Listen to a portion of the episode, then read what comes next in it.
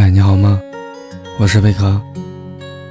微信关注搜索公众号“贝壳故事”，每晚一段声音陪你入睡。今晚分享的是：别傻了，真爱你的男人既忙事业也做家务。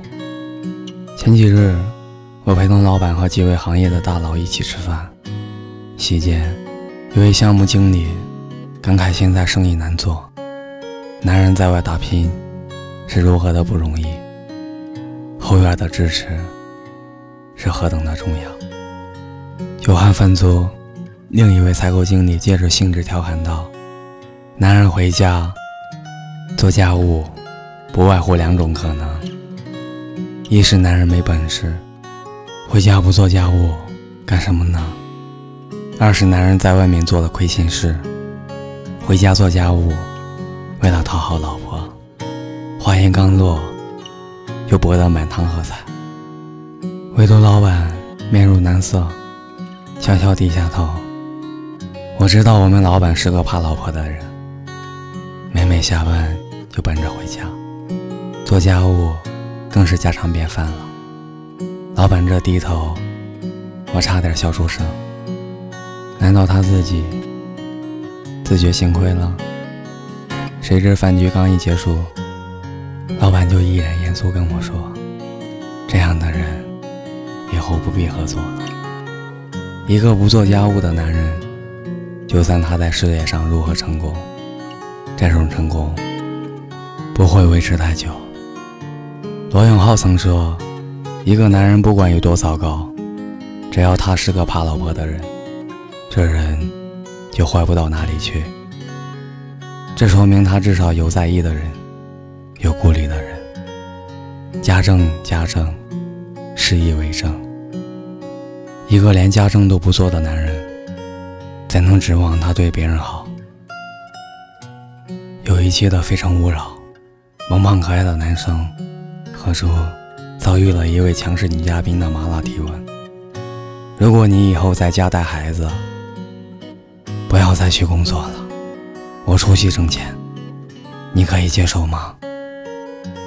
闻此言，何竹面露难色，不知该如何作答。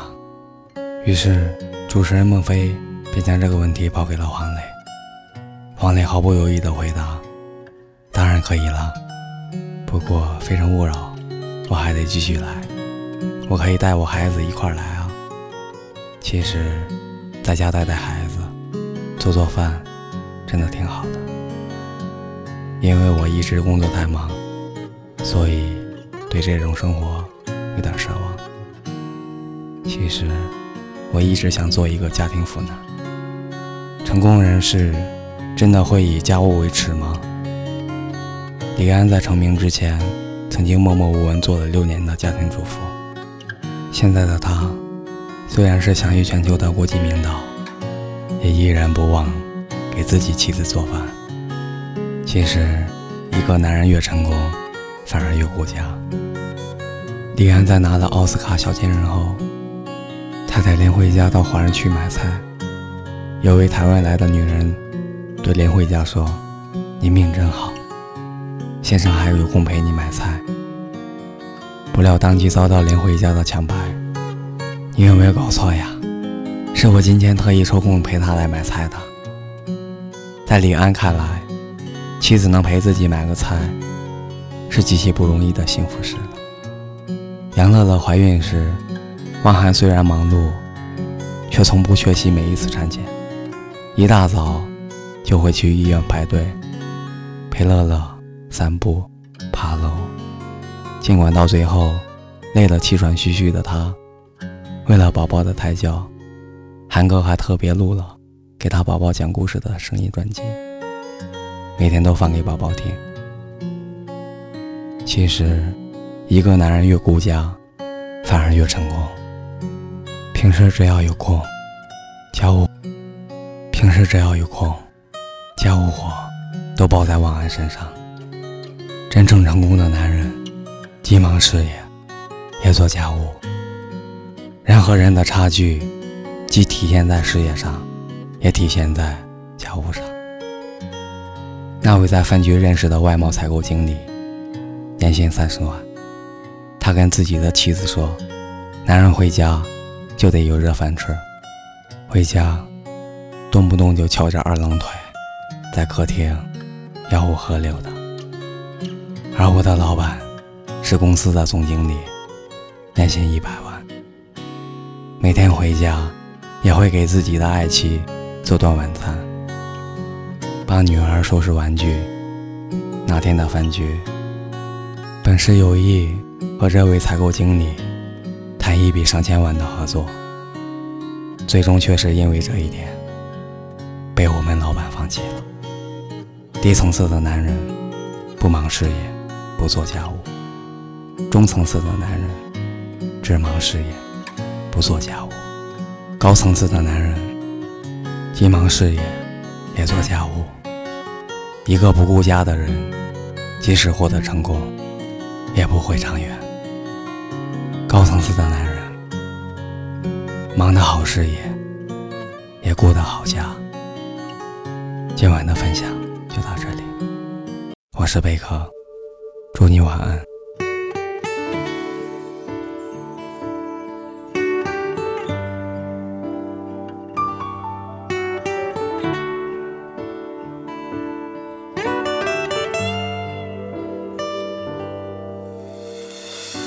什么每次都是我认错？为什么背叛着你才会快乐？我的天长地久不是做客，不是一杯茶能打发的执着。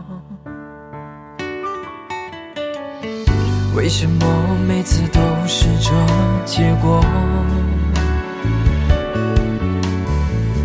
为什么我的自由被你剥夺？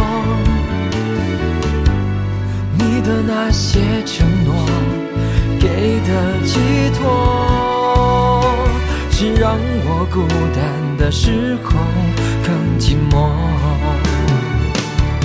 你只想要这种虚荣，高高在上的笑容。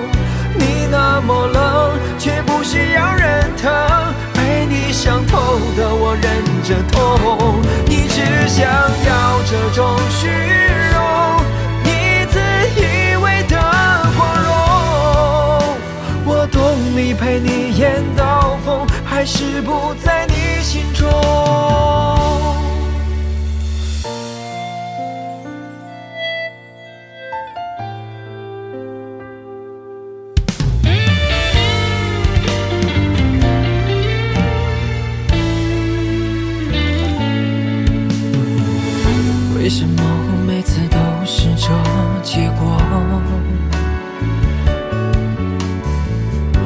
什么我的自由被你剥夺？你的那些承诺，给的寄托，只让我孤单的时候更寂寞。你只想要这种虚荣，高高在上的笑容。那么冷，却不需要人疼，被你伤透的我忍着痛。你只想要这种虚荣，你自以为的光荣。我懂你，陪你演到疯，还是不在你心中。你只想要这种虚荣，带上的笑容。你那么冷，却不需要人疼，被你伤透的我忍着痛。你只想要这种虚。